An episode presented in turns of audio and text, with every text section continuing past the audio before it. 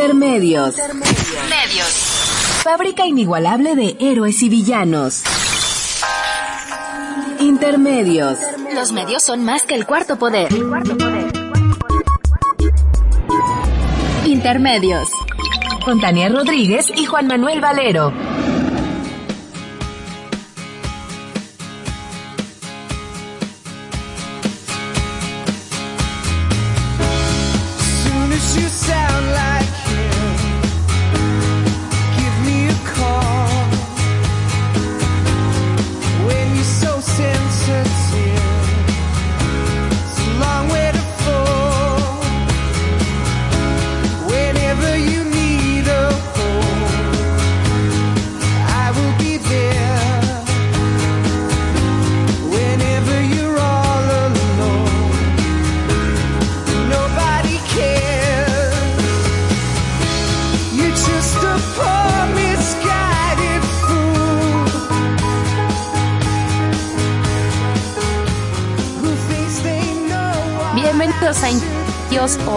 Jueves 5 de febrero del 2015. Los saludamos Tania Rodríguez y Juan Manuel Valero con el privilegio de poderlo hacer a través de Radio UNAM.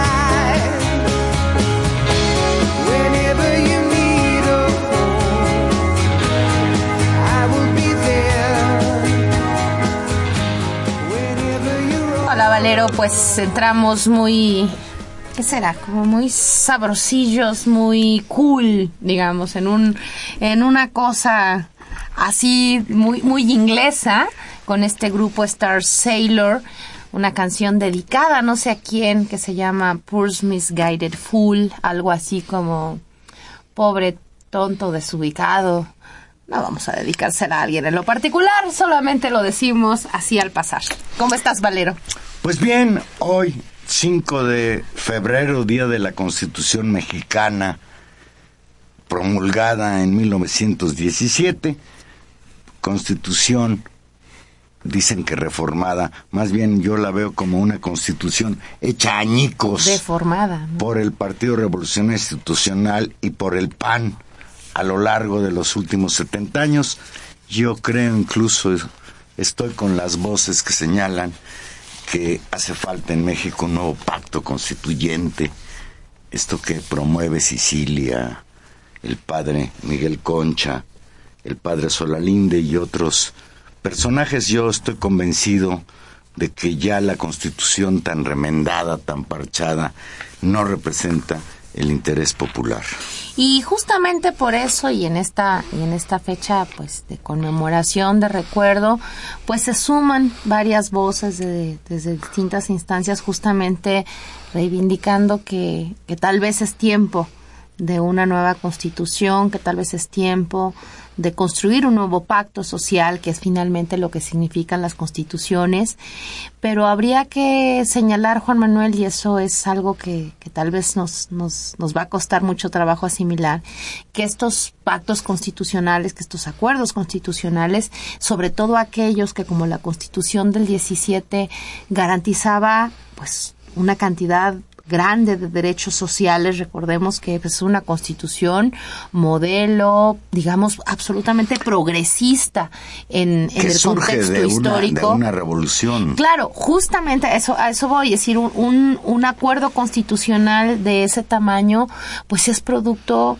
de largas luchas, de, de enfrentar muchos conflictos y de correlaciones de fuerza particulares, digámoslo así. Y hoy estas reformas, ¿no? Esto que tú dices, estas reformas estructurales, esta constitución absolutamente desdibujada en su sentido original, eh, pues también es producto de una nueva correlación de fuerzas y de, y de luchas, pues que tal vez no se dieron y que si se dieron, pues no se ganaron, ¿no? Y que nuevas luchas tendrán que venir y nuevos acuerdos tendrán que venir. Entonces, digamos, sí podemos plantearnos como un horizonte el ojalá llegar ese pacto, pero al parecer, a cómo van las cosas, y no quiero ser, no quiero empezar muy negativa esta noche, pero pero va a estar va a estar complicado, pero creo que ya no lo vamos a tener que pensar con seriedad, Juan Manuel, como sociedad. Pues sí. Pues 5 de febrero. Mm, el martes pasado Tres meses después del escándalo desatado por la ventajosa compra de la Casa Blanca, el presidente Enrique Peña Nieto anunció que instruyó a la resucitada Secretaría de la Función Pública para que se abra una investigación sobre los contratos obtenidos durante la actual administración por el grupo IGA, así como por la forma en que adquirieron sus residencias la primera dama Angélica Rivera, el secretario de Hacienda Luis Videgaray allá en Malinalco y el mismísimo Enrique Peña Nieto en esta casa que apareció en un campo de golf en Iztapan de la Sal. Pues tres meses después, justamente de que se dio a conocer la información sobre la famosísima ya Casa Blanca de Angélica Rivera, construida y financiada por el contratista gubernamental Juan Armando Hinojosa Cantú, propietario de, de Grupo IGA, y pues ya confirmado que es compadre, amigo cercano de la familia Peña. Y semanas después de que se documentara una operación similar en el caso de Videgaray, la medida fue anunciada por el mandatario en un mensaje a los medios de comunicación pronunciado en la residencia oficial de Los Pinos.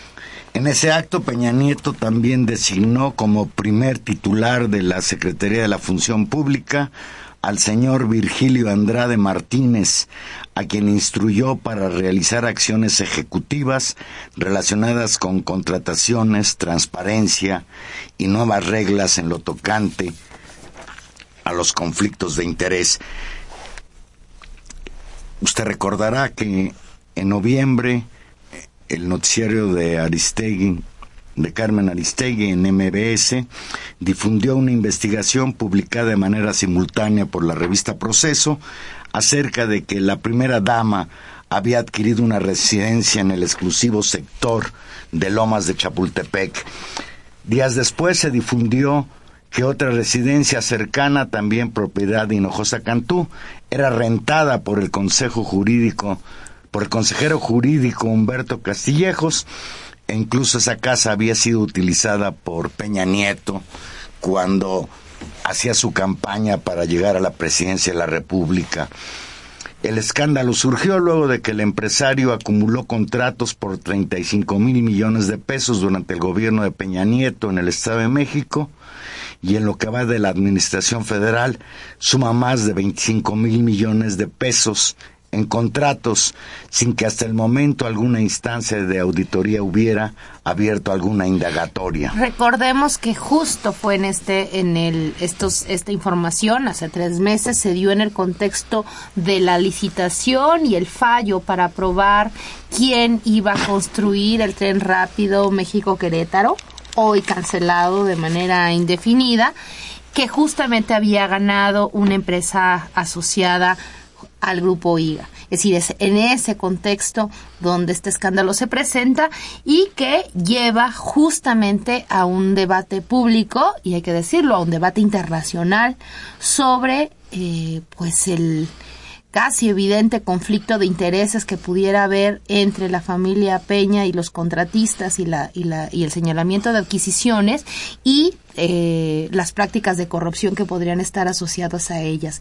Me parece que ahí hay un primer saldo, que es justamente la caída del contrato millonario con el tren rápido México Querétaro y después, por supuesto, la pues el descrédito enorme del gobierno de Peña Nieto en, digamos, ciertos sectores especializados. Ya sabemos que este que esta, que esta discusión, este escándalo de corrupción y de tráfico de influencias ha llevado incluso a que The Economist, esta prestigiosa revista internacional, señalara que en cualquier democracia que se digne de serlo en cualquier país, digamos, de instituciones democráticas e incluso podría yo decir capitalistas desarrolladas, este tipo de prácticas son aberrantes y faltan digamos, a cualquier ética en el ámbito de lo político, pero también de los negocios. Ha sido un golpe brutal a la administración de Peña Nieto, justamente en este otro flanco, en el flanco de los negocios, donde este, este capitalismo de compadres que a veces, eh, que a veces se reproduce en nuestro país, pues ha sido tan señalado, ya no digamos en el ámbito de lo político y del hartazgo que esto genera en la población. Tenemos en la línea telefónica a Eduardo Juchín. Buenas noches, Eduardo. Buenas noches, Juan Manuel. Me da mucho gusto saludarte. ¿Ya lo tenemos en la línea? No, lo escucho. Hola, hola. Eduardo Juchín. Me da mucho gusto. ¿Tú sí lo escuchas? No, tampoco. ¿Algún problema tenemos con, con la línea que no escuchamos a Eduardo Juchín? Ahora, ahora le llamamos. Decíamos, y, y esto es importante en lo que restablecemos, como ahí estamos. No, ya, ya colgó. Ya se colgó. Ahí estamos. Bueno. No, vamos a tratar de, de, establecer nuevamente comunicación con Eduardo. Aquí hay algo, Tania, que es importante.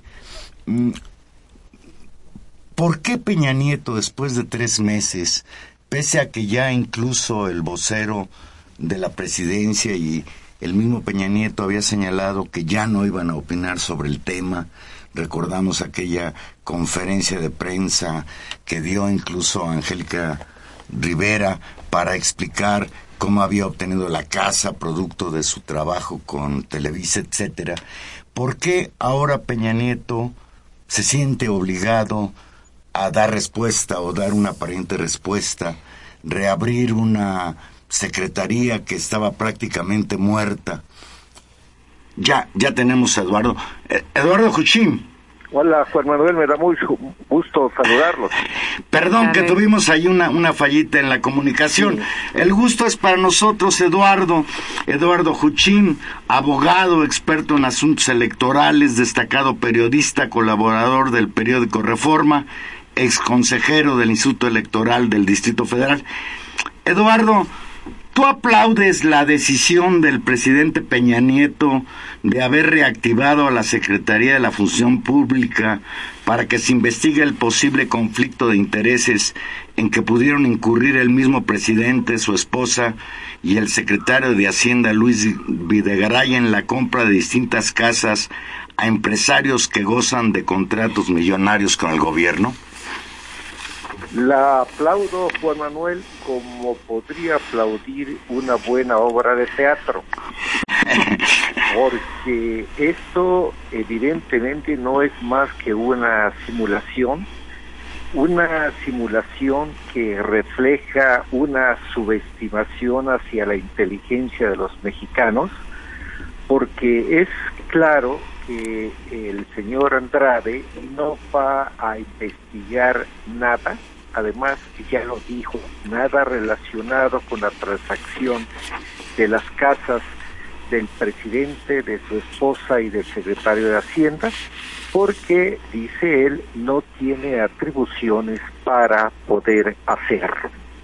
Pero aunque tuviera esas atribuciones y aunque nos dijera que sí va a investigar de manera exhaustiva ese evidente conflicto de intereses del presidente y de por lo menos uno de sus secretarios, aunque nos lo dijera, es claro que no puede resultar verosímil, no puede resultar serio, porque es eh, evidentísimo que un subalterno difícilmente puede hacer una investigación imparcial y profunda de su jefe.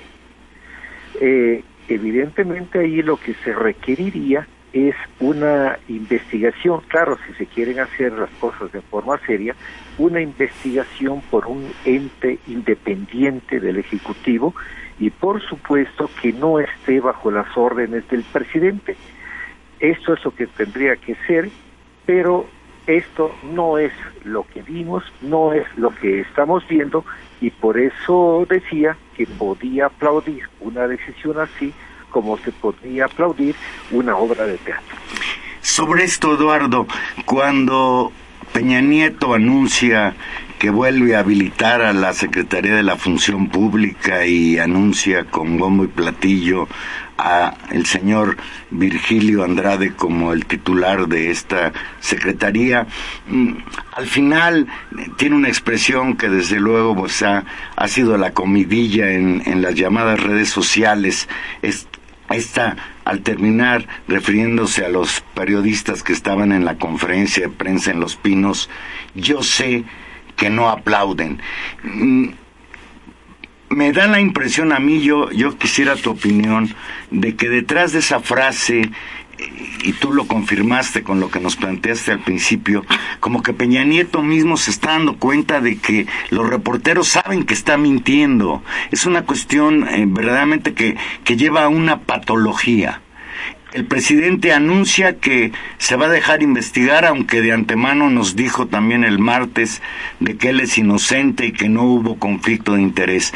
Y al día siguiente, el señor Virgilio, en entrevistas que da a todos los medios, señala que no está posibilitado, que no tiene dientes la Secretaría para investigar el conflicto de intereses, sino solo podré rastrear si cambió en algo los privilegios en cuanto a contratos por parte de estas empresas involucradas en amistad, en relaciones eh, con Peña Nieto, con el secretario de Hacienda, a quienes, pues de acuerdo a lo que ellos mismos nos han informado, pues les dieron precios preferenciales, incluso al secretario de Hacienda, hasta el propio constructor o dueño de la casa le, le, financió a, a, tasas de interés por debajo de las del mercado la compra de, de su casa y le renta muy barato un predio eh, con pasto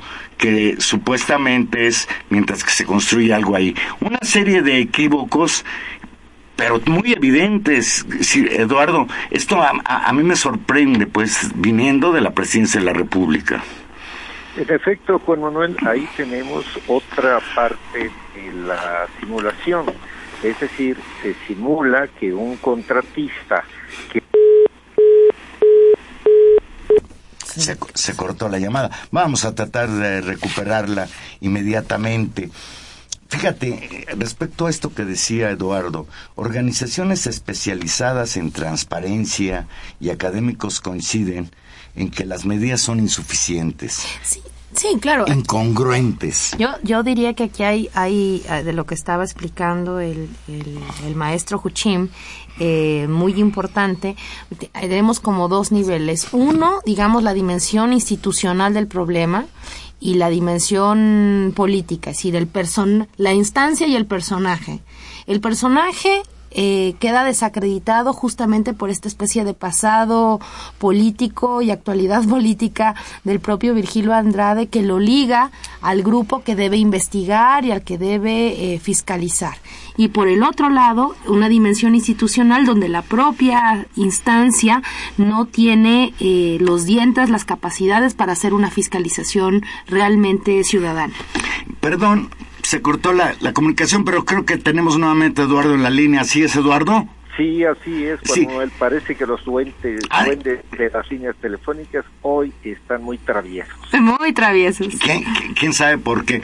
Eduardo, tú decías que, que un subordinado el, otro elemento, no solo no tiene dientes la, la Secretaría de la Función Pública, sino que es imposible que un subordinado, y yo diría que no solo un subordinado, sino alguien incluso que en estas declaraciones que ha hecho en los medios en las últimas 48 horas, ha reconocido que tiene una añeja amistad con Luis Videgaray. Hay quien sostiene que Luis Videgaray ha sido su padrino político, fueron compañeros en el ITAM, incluso él aclara que hasta lo conoce desde antes porque se conocieron en un programa de televisión y han mantenido una amistad muy profunda.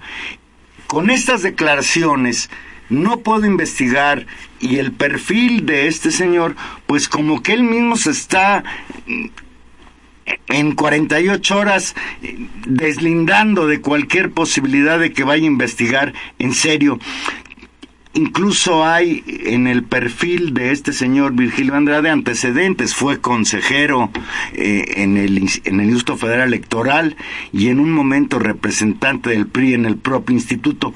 ¿Qué nos puedes tú comentar sobre el perfil de Virgilio Andrade? ¿Lo conoces bien, Eduardo? Bueno, eh, no lo conozco personalmente, pero evidentemente eh, sí sé de lo de sus actividades, particularmente en el tiempo en que actuó como consejero del Instituto Federal Electoral, eh, donde sus posiciones fueron generalmente cercanas a las del Partido Revolucionario Institucional.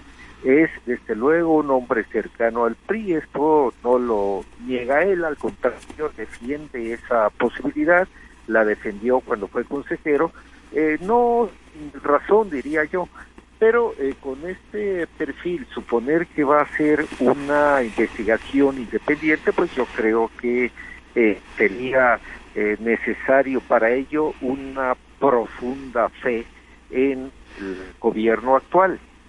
Y eh, hay también otro elemento que tú mencionabas antes, que es el relacionado con el secretario de Hacienda, cuya mansión en un club de golf, pues tiene un jardincito de más de mil metros cuadrados que tiene en arrendamiento, según dijo, con el millonario contratista favorecido por contratos de muchos miles de millones de pesos, primero del gobierno del Estado de México y luego del gobierno federal. Eh, y hay otro evidente conflicto de, de interés eh, donde el secretario de Hacienda, Luis Fidegaray, pues recibe, supuestamente recibió crédito, financiamiento en condiciones sumamente ventajosas para, eh, para él por parte este mismo constructor.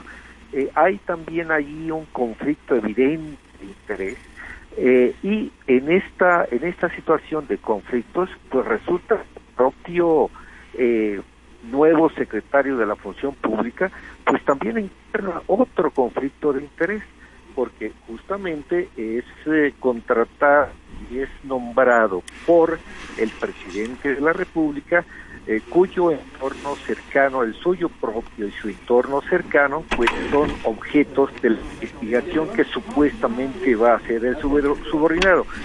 Total que tenemos aquí una lamentable escenificación que por supuesto eh, tiene intenciones mediáticas, de, efectos mediáticos, pero me parece que ni siquiera esa función se está eh, cumpliendo porque no hay nadie que crea que aquello es un asunto serio. Maestro Eduardo Juchín, buenas noches. Lo saluda Tania Rodríguez. Y si esta, si esta dimensión, digamos, personal del personaje eh, y de la forma en que ha sido nombrado nos hace dudar de las condiciones, hay un elemento que tal vez es aún más preocupante o igualmente eh, preocupante, que tiene que ver como con la dimensión institucional real del sistema anticorrupción en nuestro país. Dos años se tardó Peña Nieto, el actual gobierno, en designar a, un, a una instancia que aparentemente en un programa anticorrupción debería funcionar, que es la Secretaría de la Función Pública. Y la Cámara de Diputados no termina de aprobar ni termina de echar a andar el Sistema Nacional Anticorrupción. Es decir, en un país donde todos los indicadores, donde desde la academia, desde el sentido común de la gente en la calle, donde uno de los síntomas, digamos, de más desgaste político es la corrupción, no hay instituciones que tengan dientes para atacarlas, maestro. En efecto, Tania, me da mucho gusto saludarla y, coincido con usted, ciertamente eh, no hay una real intención, por lo menos que se manifieste en hechos concretos y visibles, de efectuar un verdadero combate a la corrupción. Y esto es, sumamente lamentable porque la corrupción es un fenómeno que está asfixiando al país y ya sabemos que en todos los países hay eh, corrupción. dudosamente haya alguno que pueda estar exento de esta posibilidad. El problema de México es que aparte de la corrupción, predomina una casi absoluta impunidad, que es lo que naturalmente implica un incentivo perverso para que la corrupción siga repitiéndose y multiplicándose. Eh, entonces, eh, el, el, problema de la impunidad es realmente el motor más poderoso para que la corrupción continúe, se multiplique y siga asfixiando al país.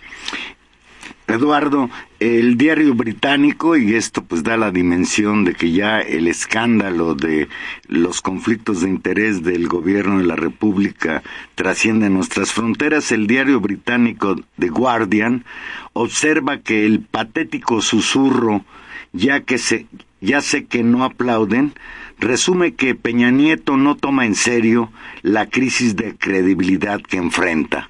¿Coincides con esto que señala The Guardian? Eh, yo creo que algo aproximado, Juan Manuel, no hay una percepción clara de la dimensión de la crisis que está afrontando el gobierno federal y que tiene sus expresiones más agudas en, por una parte, la tragedia de Ayotzinapa, la desaparición de los 43 normalistas que el gobierno federal no ha sabido afrontar, no ha sabido qué hacer, no ni siquiera se ha ocupado de una atención efectiva a las víctimas. Esto por una parte y por la otra eh, los fenómenos de corrupción y conflicto de interés que ocurrieron justamente semanas después de la desaparición de los normalistas. Estos dos eh, frentes, el gobierno federal no ha sabido cómo afrontarlos y todo esto se agrava más con los problemas económicos que eh, van desde la reducción en el precio, la baja terrible de la, en los precios del petróleo, hasta los eh, efectos que tienen que ver con recortes presupuestales, que ya sabemos que tiene efectos devastadores para la economía, ya no para la macroeconomía, o no solo para la macroeconomía, sino también para la economía de las familias mexicanas que finalmente son quienes resienten los efectos más fuertes de estos problemas económicos. Eduardo, algo que no te hayamos preguntado y que quieras agregar como una conclusión a, esto que nos has señalado. Pues eh, yo diría, Juan Manuel Tania, que lo que requerimos es un jefe de Estado que pueda realmente dar un de timón que represente por para comenzar eh, ofrecer disculpas por los actos de corrupción en que ha incurrido y por la falta de sensibilidad de tacto y de inteligencia para manejar estos devastadores efectos que está teniendo eh, en lo político la desaparición de los normalistas donde se ha resistido el gobierno federal a investigar si realmente, como dicen los padres de familia, hubo participación militar en esos terribles y asiagos hechos de finales de septiembre de 2014. En consonancia con lo que dices, hoy el Parlamento Europeo propuso que se realice una investigación independiente sobre el caso Ayotzinapa. Fuera de, fuera de México. Otro frente. Otro frente. Y ahí, y ahí para citar, para citar esta frase que también ya se volvió digamos, emblemática de, de, de Economist, siguen sin entender que no entienden. Así es, yo creo que por ahí está la realidad en la que se está debatiendo el gobierno federal. Pues muchísimas gracias, Eduardo Juchín. Siempre muy agradecidos con tu participación aquí en los micrófonos de Radio UNAM. Me da mucho gusto saludar Tania, Juan Manuel, Juan Manuel, Tania. Un gusto. Un gusto, maestro. Buenas noches. ha sido Eduardo Juchín, un analista político muy importante en México, experto en cuestiones electorales y pues como lo hemos comprobado ahora, muy preocupado por la situación que estamos viviendo esos dos frentes a los que se refiere Juchín podrían resumir los estragos de lo que ha sido el gobierno de Peña Nieto en los escasos dos meses, dos años con dos meses que llevan el poder. Conflicto de intereses, corrupción, impunidad por un lado y por el otro lado violencia, crímenes de Estado, crímenes de lesa humanidad, incapacidad para resolver ni uno ni otro problema. Vamos a hacer una pequeña pausa y aquí regresamos. Le recordamos que estamos en vivo. Llámenos 5536 8989 o Lada sin costo 01800 5052 688.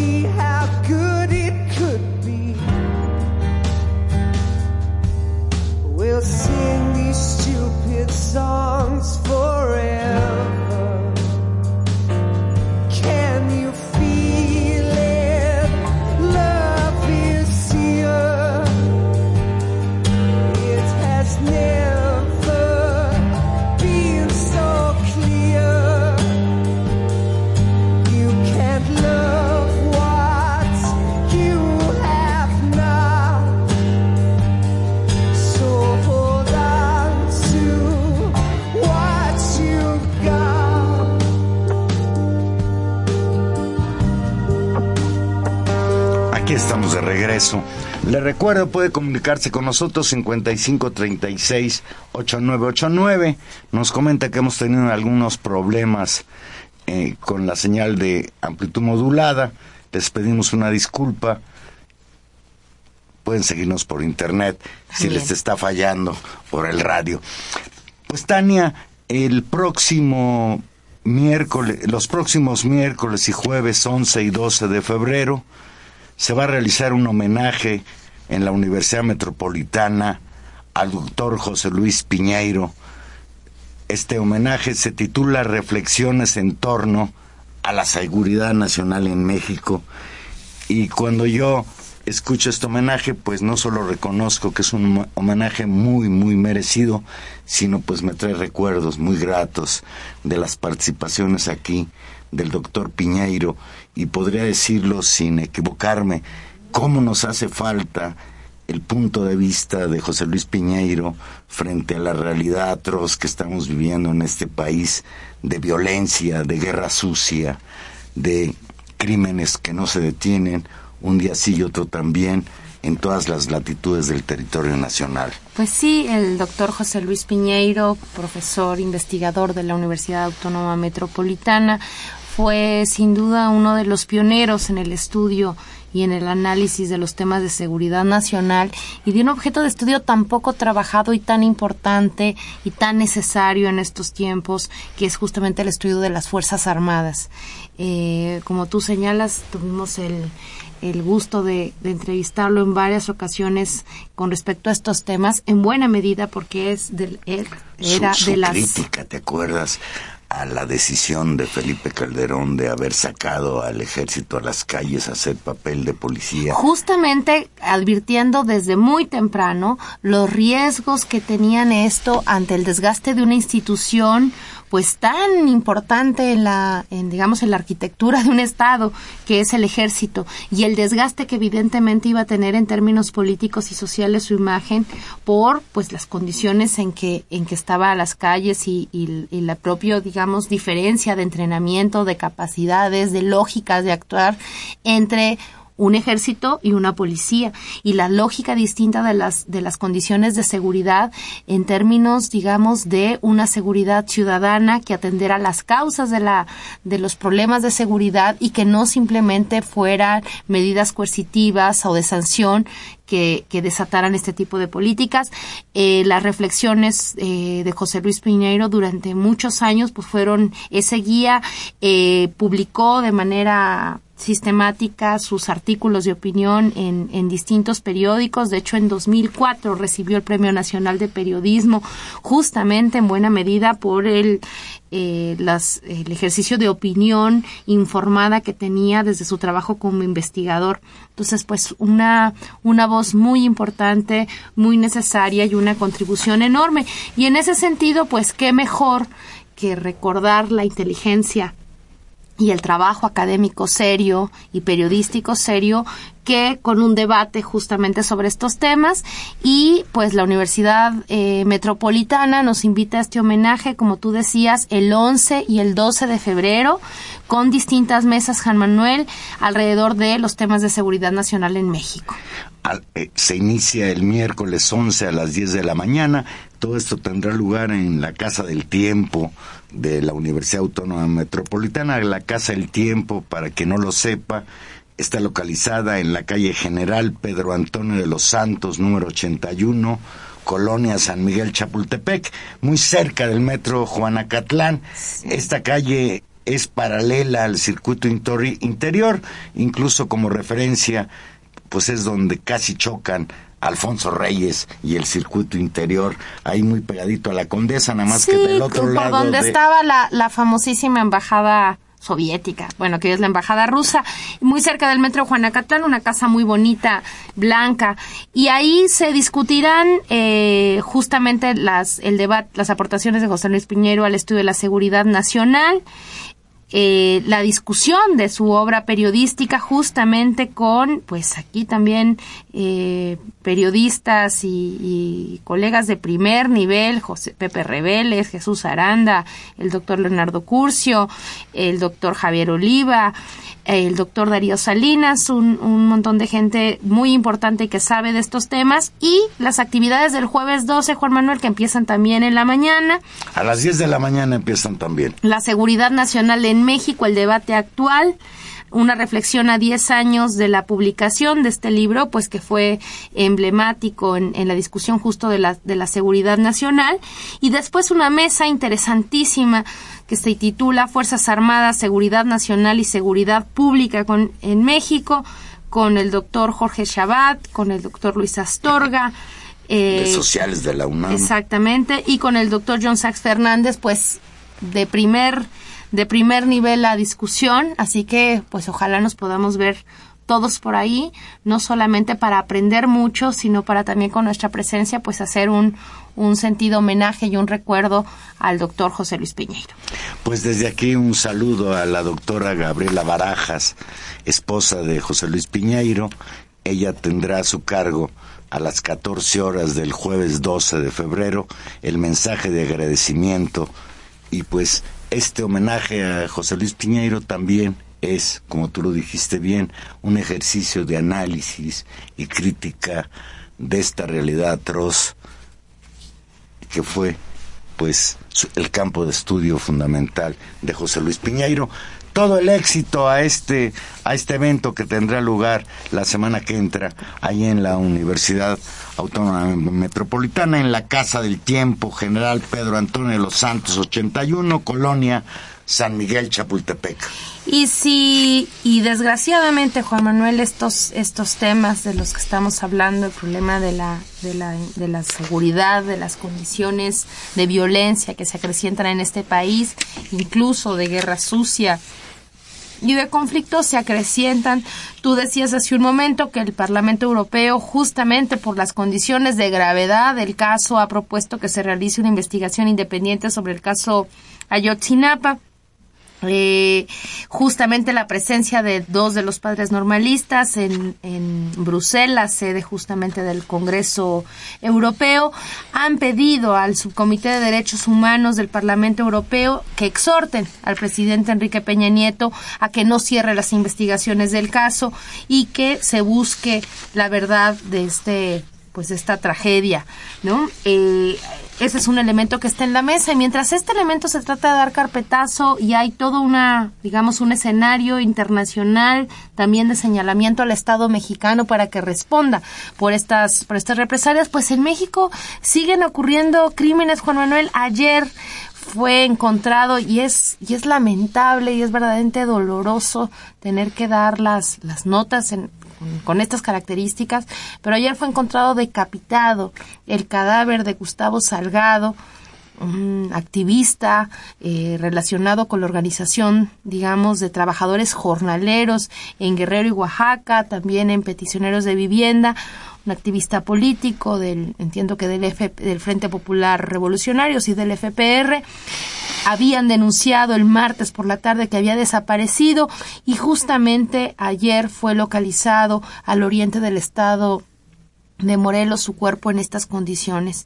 Este brutal asesinato, uno más, uno más de los cientos que ocurren en este país y de los cientos también que tienen que ver con actividades políticas, no solamente la violencia en general, sino la violencia política en un contexto pues que, que da escalofrío, Juan Manuel, volverlo a pensar porque, porque sigue, sigue este proceso de muerte. Vimos, vimos las fotografías de Gustavo Salgado, un hombre joven, un activista, ¿no? tenía alrededor de 30 años. El día en que desapareció, el martes, salía de una reunión en el municipio de Ayala y al otro día lo encontraron muy cerca de ahí, decapitado. Y hay quien señala incluso que también le fueron cercenadas las manos, un mensaje que no, sé qué signifique más que el horror que estamos viviendo.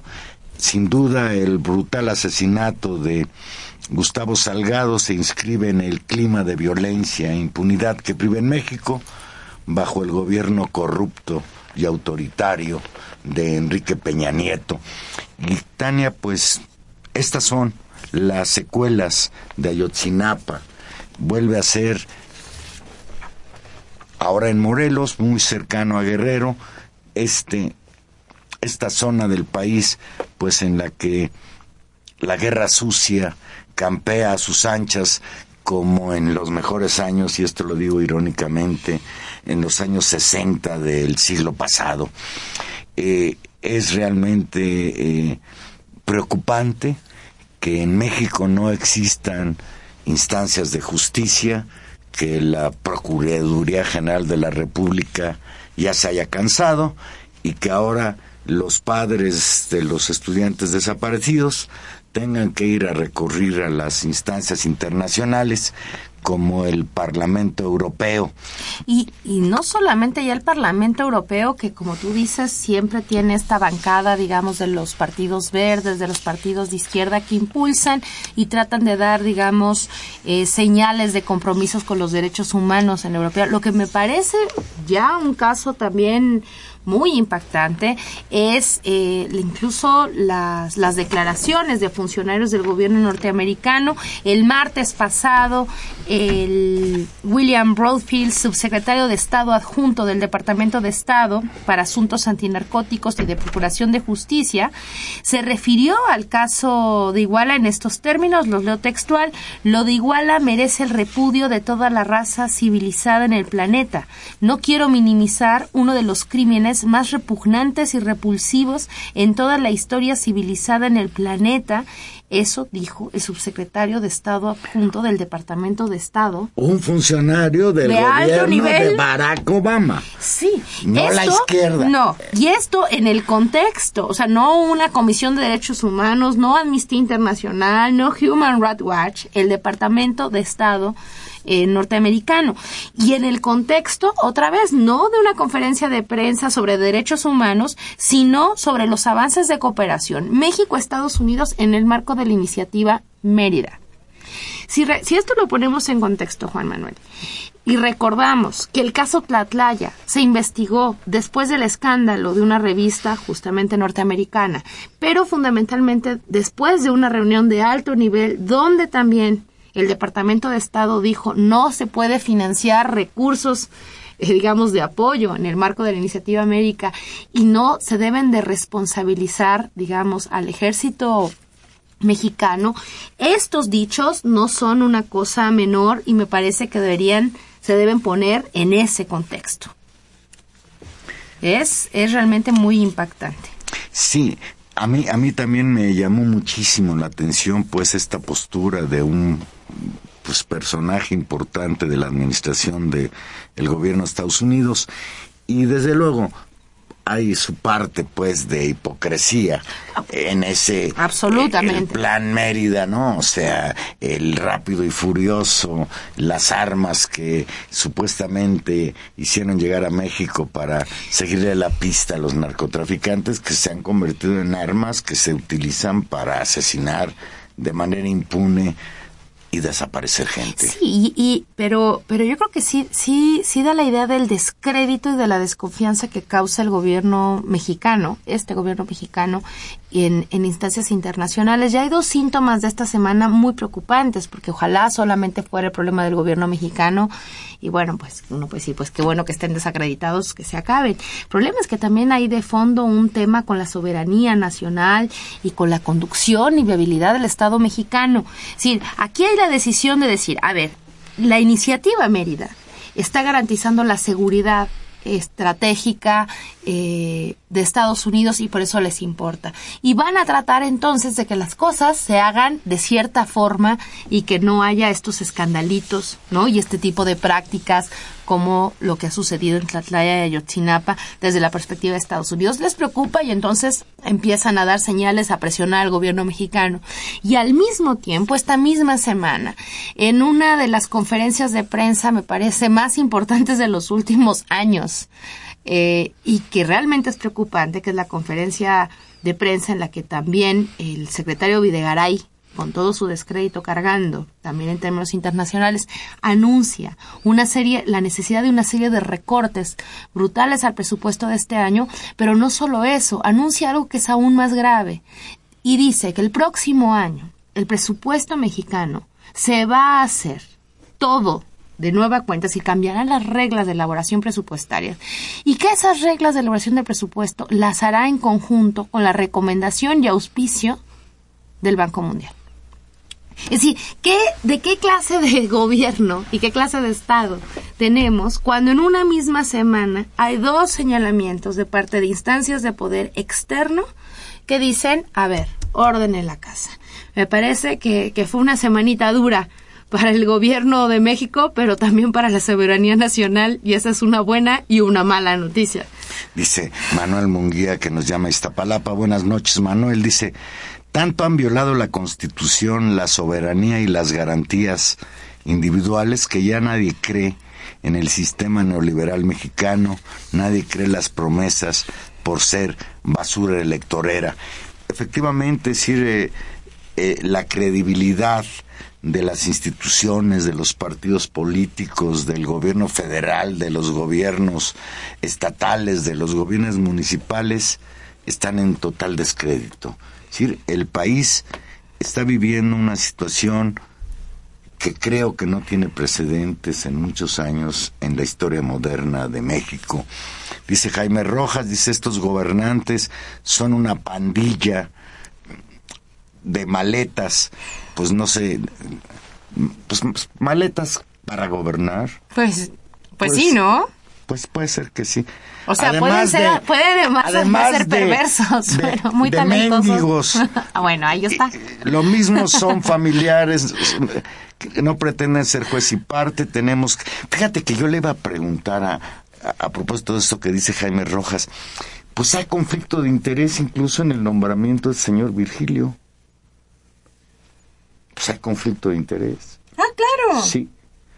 Él lo reconoce que es cuatacho. ¿Tú crees que el cuatacho al que le debe su carrera política va a investigar para decir, sí, el señor Luis Videgaray eh, hizo tráfico de influencias, sobornó y por eso tiene una casa tan bonita en Malinalco. Imposible.